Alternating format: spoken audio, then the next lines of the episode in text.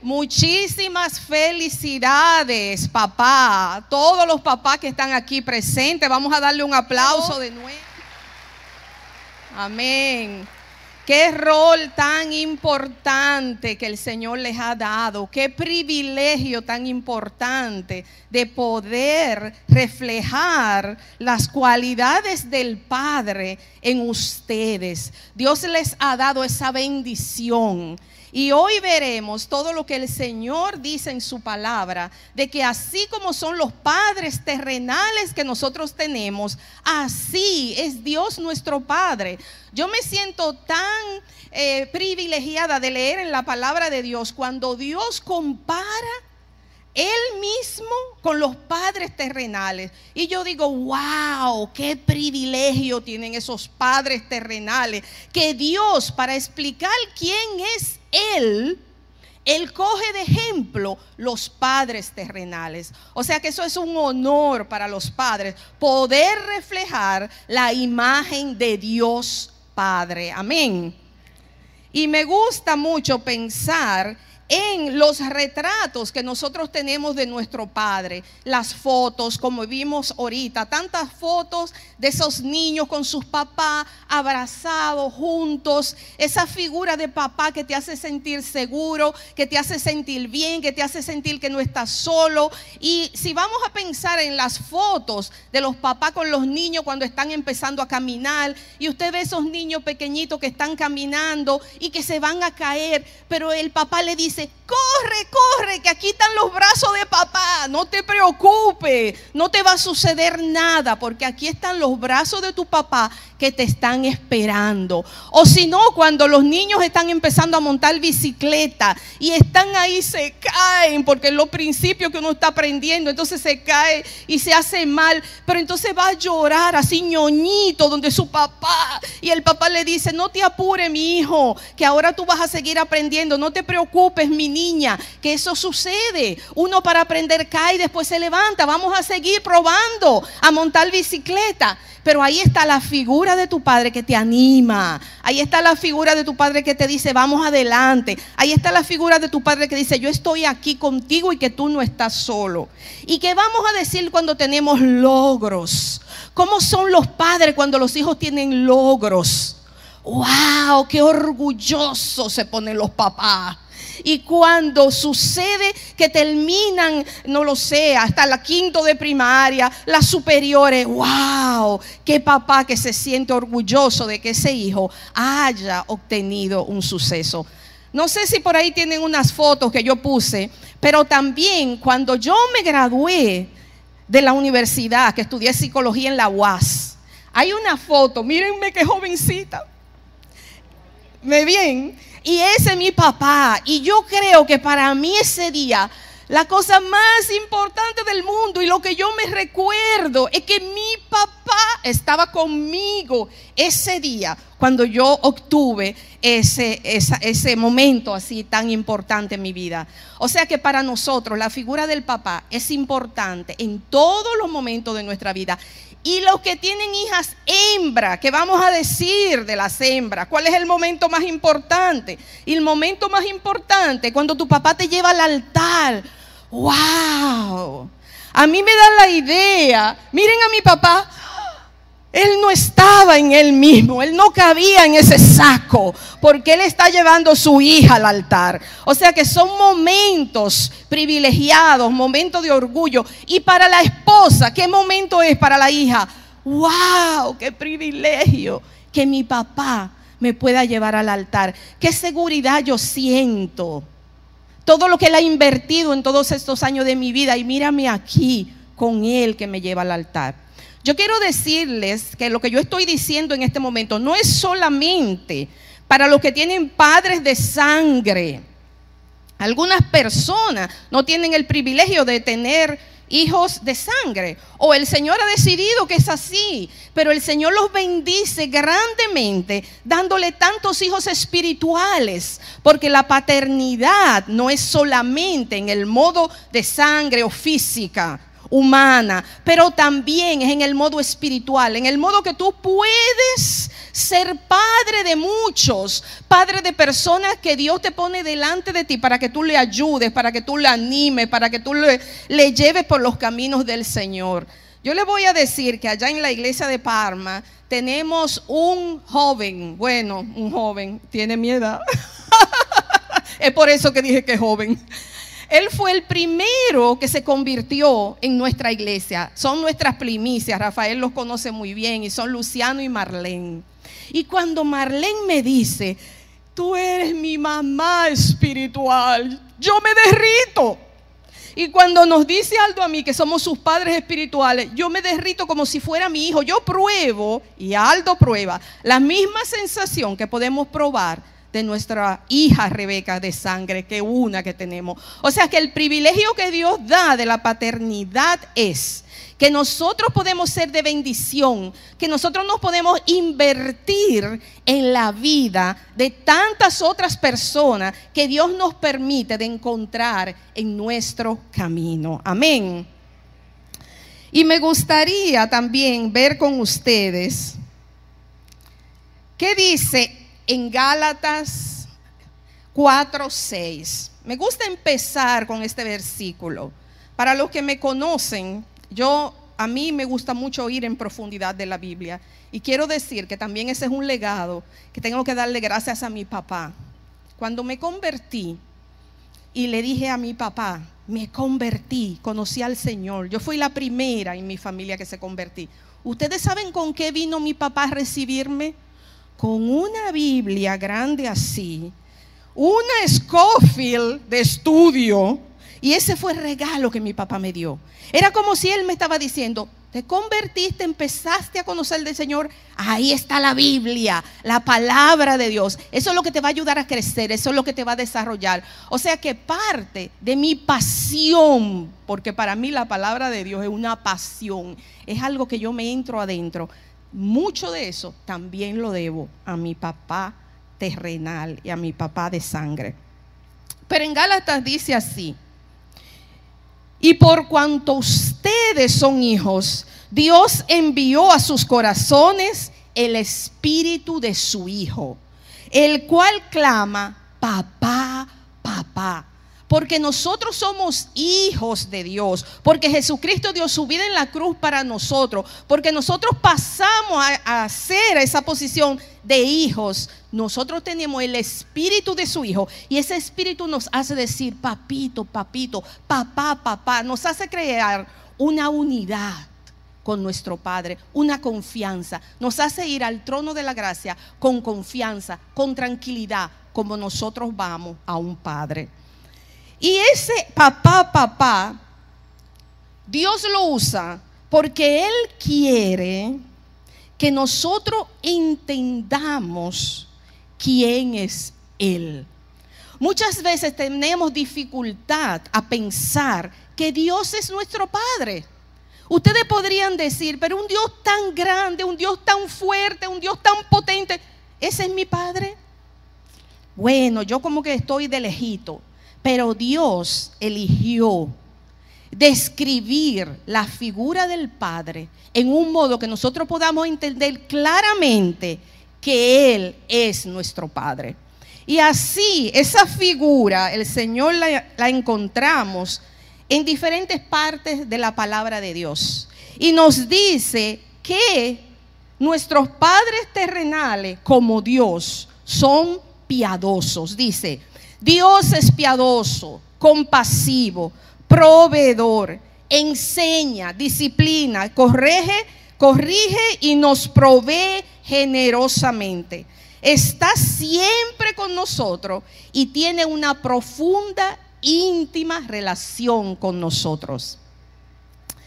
Y me gusta empezar leyendo, como dice también, cómo, oiganlo, como un padre no sé, repitan conmigo, como un padre es piadoso, así es Jehová con nosotros.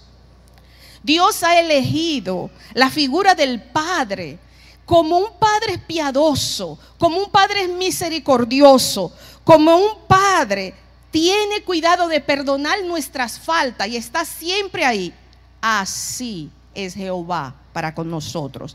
Y dice, si ustedes que son malos, que no somos perfectos, como hemos dicho en esta mañana, saben dar buenos dones a vuestros hijos, ¿cuánto más vuestro Padre que está en los cielos dará buenas cosas a sus hijos. Pero Dios de nuevo está cogiendo un ejemplo de que los padres terrenales son buenos, son piadosos, son misericordiosos, dan cosas buenas a sus hijos. Un padre hace de todo por proveer a la necesidad de sus hijos. Y así mismo Dios nos quiere enseñar hoy que Él quiere hacer de todo para proveer a sus hijos que somos nosotros. Tenemos un ejemplo práctico y un ejemplo tangible de quién es Dios para con nosotros. Dice, porque nuestro Padre sabe lo que nosotros necesitamos antes de que nosotros se los pidamos. Y nosotros podemos ponernos a pensar, ¿y cómo es que mi papá sabe lo que yo necesito antes de que yo se lo pida?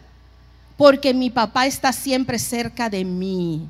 Porque yo le intereso a mi papá. Porque mi papá sabe de lo que yo necesito. Él está pendiente de mí. Él sabe de que yo tengo necesidad. Y Él provee. Está ahí pronto antes de que yo se lo pida. O sea que Dios es un Padre premuroso, está cerca de nosotros y sabe de lo que nosotros necesitamos. Dice, le voy a dar un ejemplo para explicar qué significa cuando un padre está ahí, que ve tu necesidad y que quiere proveer para ti. Ustedes tendrán cien mil ejemplos, pero yo quiero decir Años atrás, al menos 19 años atrás, nosotros teníamos la intención de adquirir una vivienda. Y ustedes saben cuándo es, cuando uno no tiene experiencia y uno busca para acá y mira para allá y hace de todo y dice, bueno, vamos a ver, el Señor va a abrir la puerta, yo lo sé. Y un día viene el papá de Aldo, de mi esposo, a nuestra casa y nos dice, mire, ustedes saben que ahora cuando uno desea adquirir una vivienda, siempre tienen que tener un garante o alguien que lo represente. Y mi esposo y yo nos quedamos de que, así, ¿Ah, nosotros no sabíamos nada de eso. Pero él dijo una palabra que yo quiero que todos nosotros nos la tengamos hoy. Yo quiero que ustedes sepan que yo estoy aquí. Amén. Dios te dice hoy, yo quiero que tú sepas que yo estoy aquí. Si tú me necesitas, hasta cuando tú no lo sabes que me vas a necesitar, yo quiero que tú sepas que yo estoy aquí. Yo quiero decirle que mi suegro se fue con el Señor hace un año y medio atrás. Pero lo más que me hace falta de mi suegro es que él estaba ahí. Verdaderamente mi suegro estaba ahí. Yo cuando iba a la casa y encontraba a él, yo me sentía que yo era su hija. Yo me sentía que él tenía la palabra justa. Hasta si me daba un piropo, era el mejor piropo del mundo. Porque él me lo hacía sin interés. Él, él era como mi papá. Entonces él estaba ahí para un consejo. Hasta una frase que él medio dejaba caer, yo la cogía rápido. Esa palabra tenía un valor para mí. Él estaba ahí. Y eso el Señor no lo quiere enseñar hoy. El Señor no quiere enseñar hoy que así como los padres terrenales que están ahí, Dios es nuestro Padre espiritual y Él está ahí, siempre con nosotros. Podemos contar con Él en todo momento. Amén. Dice, el Señor disciplina a los que ama como un padre a su hijo. La disciplina produce buen fruto. Tenemos que ser padres que disciplinamos, porque esto es parte del amor, para enseñar a nuestros hijos a vivir, a afrontar la vida, porque nosotros los corregimos, los guiamos y los disciplinamos. Amén. Y dice que nuestro Padre es generoso y nos da todas las cosas. Nuestro Padre está ahí como un Padre generoso y como un Padre proveedor. Pero nada más no voy a dar todos estos ejemplos, que son muy importantes los ejemplos prácticos en nuestras vidas, quiero leer con ustedes algo de la vida de Abraham. Abraham era el padre de la fe, pero podemos decir que también fue un buen ejemplo de padre. Si ustedes se ponen a pensar que el nombre Abraham significa padre exaltado o padre de muchos, no de multitudines como lo vemos después, no de naciones, pero era padre de muchos, era ya su nombre. Y ustedes se pueden imaginar a Abraham con ese nombre, pero que todavía él no había tenido el hijo de la promesa. Pero Abraham creyó, confió en Dios y nosotros sabemos que él dejó su tierra, dejó su parentela para seguir el llamado de Dios. Pero hay algo que quiero ver hoy con ustedes. Quiero ver cuando el Señor en Génesis 17 dice así. El Señor le apareció a Abraham cuando Abraham tenía 99 años, como ya muerto, dice en Romanos, cuando ya no podía tener hijos, como muerto.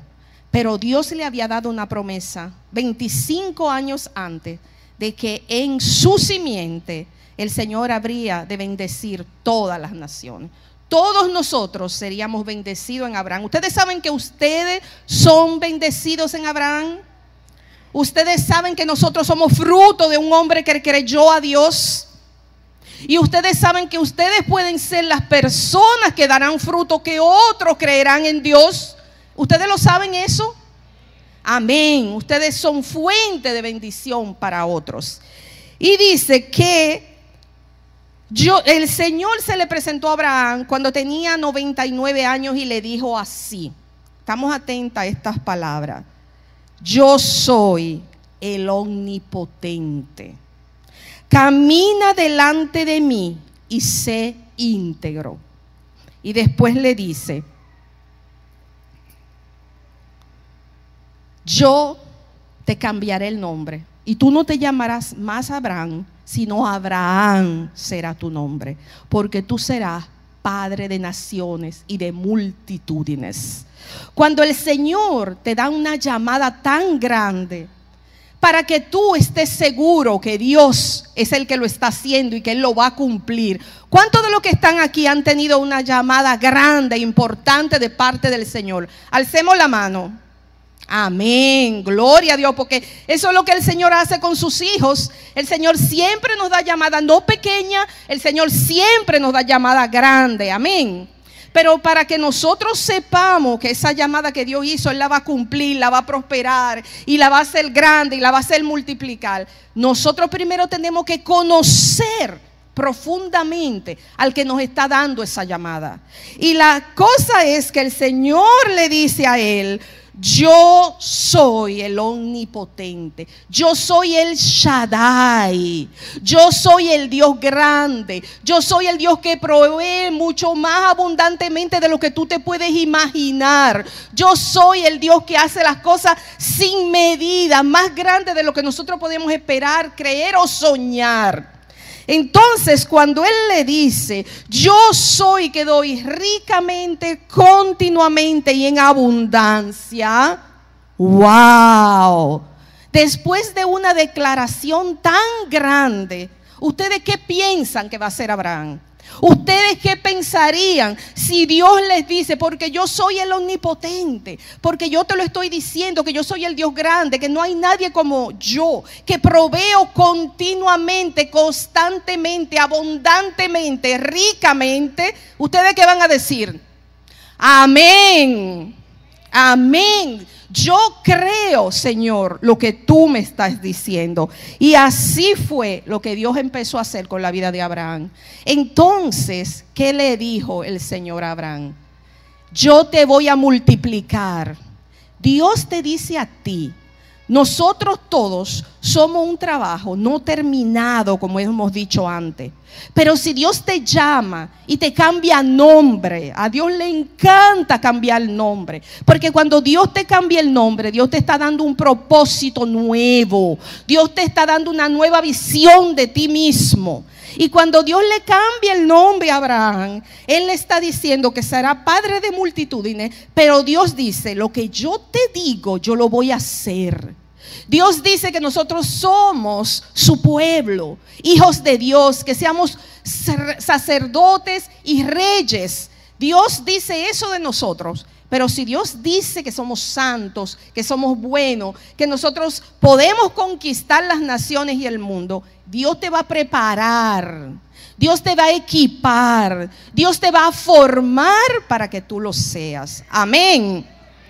Y si Dios te dice que tú vas a ser un super papá, y que tú vas a, crecer hijos espirituales, hijos eh, eh, de sangre y que tú los vas a ver y vas a gozarte de ver el resultado. Si Dios dice que Él lo va a hacer, tú tienes que tomar posesión de esa palabra. Amén. Señor, así es que tú lo vas a hacer, aunque yo me sienta un papá inexperto, aunque yo no sé lo que yo voy a hacer en esta situación que mis hijos están viviendo. Si Dios dice y tú le crees que Dios es el Dios omnipotente, el que provee rica y abundantemente, el que te capacita para que tú puedas hacer eso, entonces tú vas a decir amén.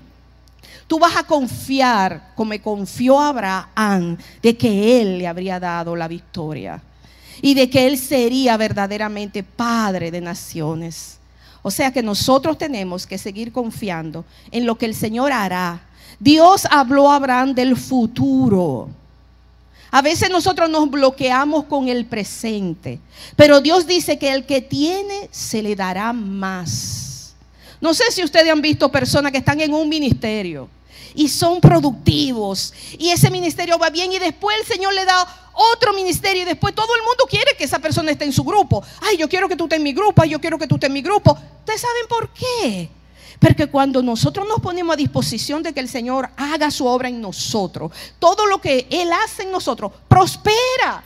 Y todo el mundo quiere que nosotros estemos en su grupo porque sabe que ese grupo va a prosperar. Amén. O sea, así es que quiere hacer el Señor. Quiere que nosotros pensemos en el futuro, en lo que Él desea realizar con nuestras vidas, con nuestra familia, con nuestros ministerios, con lo que estamos haciendo. El Señor desea que nosotros veamos junto con Él el futuro, que tengamos una intimidad tan estrecha con Él que Él nos revele lo que Él está haciendo con nosotros para ese futuro. Amén. Tenemos que darle gloria a Dios en lo que está haciendo ahora, pero tenemos que construir con Él el futuro. Y para esos padres jóvenes con tantos preciosos niños que hemos visto primero aquí, haciendo, cantando, danzando, haciendo toda la obra que han hecho. ¡Wow! ¿Cuánto necesitamos de Dios que guíe nuestras vidas para ese futuro? Señor, ¿cómo quieres que yo me invierta en mis hijos? Señor, ¿cómo desees que yo refleje tu gloria en mis hijos? Señor, ¿cómo deseas que yo refleje eso que tú has dado a mí en mis hijos? Señor, tu gloria, tu poder. ¿Cómo tú me vas a enseñar para que yo lo refleje en mis hijos? Los padres tienen un gran privilegio y es poder invertir sus vidas en la vida de sus hijos. Y cuando tú no tienes hijos de sangre, tú puedes siempre ser un mentor de tantas personas. Aún los que tienen hijos de sangre, podemos multiplicarnos y ser mentores de tantas otras personas que lo necesitan. Alrededor de nosotros hay muchos huérfanos. Algunos tienen sus padres, pero son huérfanos y necesitan de ti. Y necesitan de tu amor. Y necesitan de tu cuidado. En estos días, hoy estoy hablando de mi papá porque es el Día de los Padres. En estos días fui a visitar una persona cerca de nuestra familia. Ha tenido mucho suceso en su vida de carrera y yo le decía, wow, ¿cómo estaría orgulloso mi papá de verte. Y ustedes saben lo que él me dijo. Yo lo sé. Y lo que tú no sabes es todo lo que él invirtió en mi carrera. Para mí fue una sorpresa. Eso yo no lo sabía. Pero él está tan feliz y agradecido de que mi padre, que no era su padre espiritual, pero que veía el potencial en su vida, lo ayudó, lo sostuvo, lo animó y le colaboró prácticamente. Podemos, somos llamados a investir, a invertir nuestras vidas en las personas que están alrededor de nosotros. Primero nuestra familia y nuestros hijos porque son los que están más cerca, pero después todas las personas que el Señor nos pondrá delante de nosotros. Somos llamados para ser de bendición. Amén.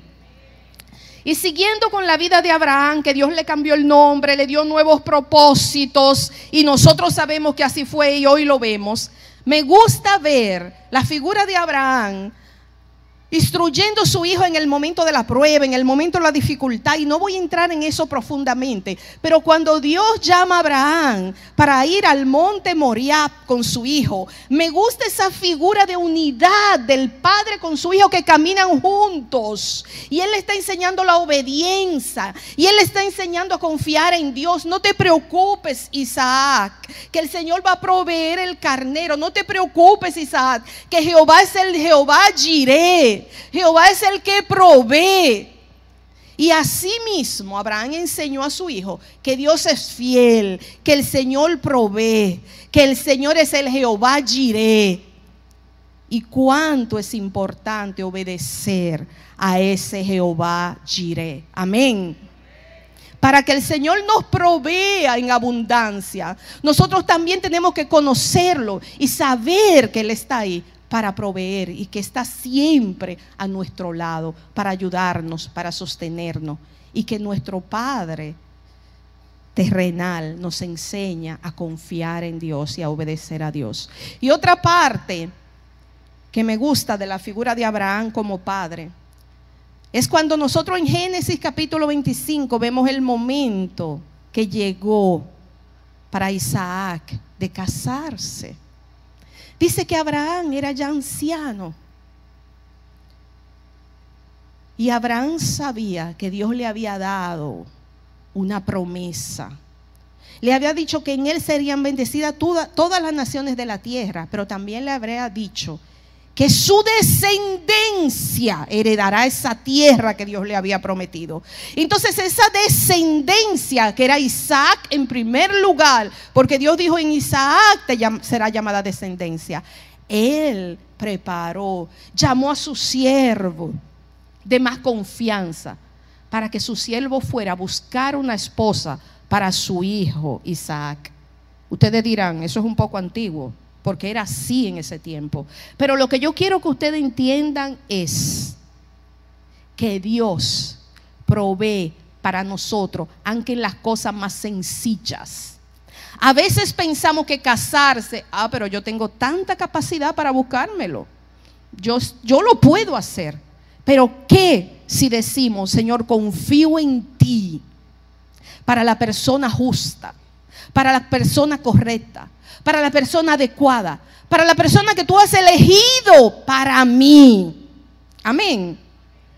Y así sucedió con Abraham. Su siervo fue su siervo de confianza y que le dijo, Dios te proveerá. Dios va a hacer que tú encuentres esa persona especial para mi hijo. Solamente no permitas que mi hijo se vaya de nuevo a esa tierra. Solamente no permitas que mi hijo vaya para atrás a mí me gusta esa parte porque yo entiendo claramente que Abraham desea que su hijo vaya adelante en el cumplimiento de las promesas de Dios y no que vaya atrás.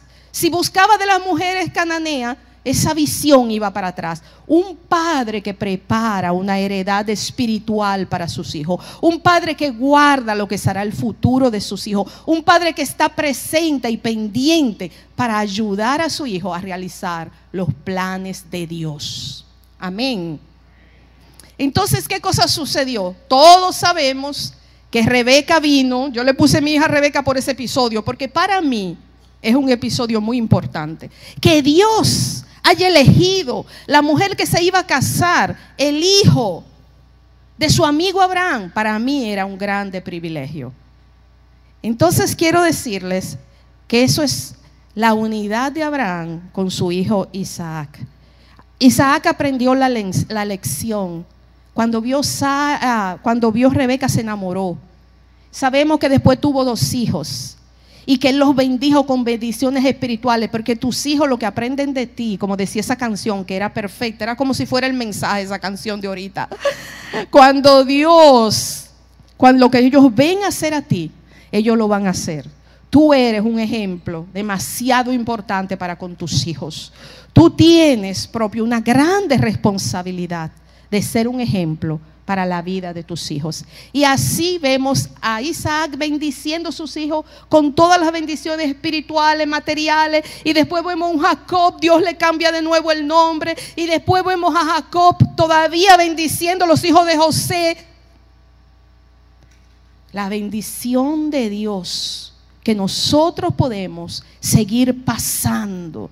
Pero tenemos que ser fieles al Señor. Tenemos que ser fieles a su palabra. Tenemos que conocer al Jehová Jireh. Tenemos que conocer al Señor que provee. Tenemos que conocer al omnipotente. Tenemos que conocer al que puede hacer todo para que no volvamos para atrás. Como había el riesgo que hiciera Isaac.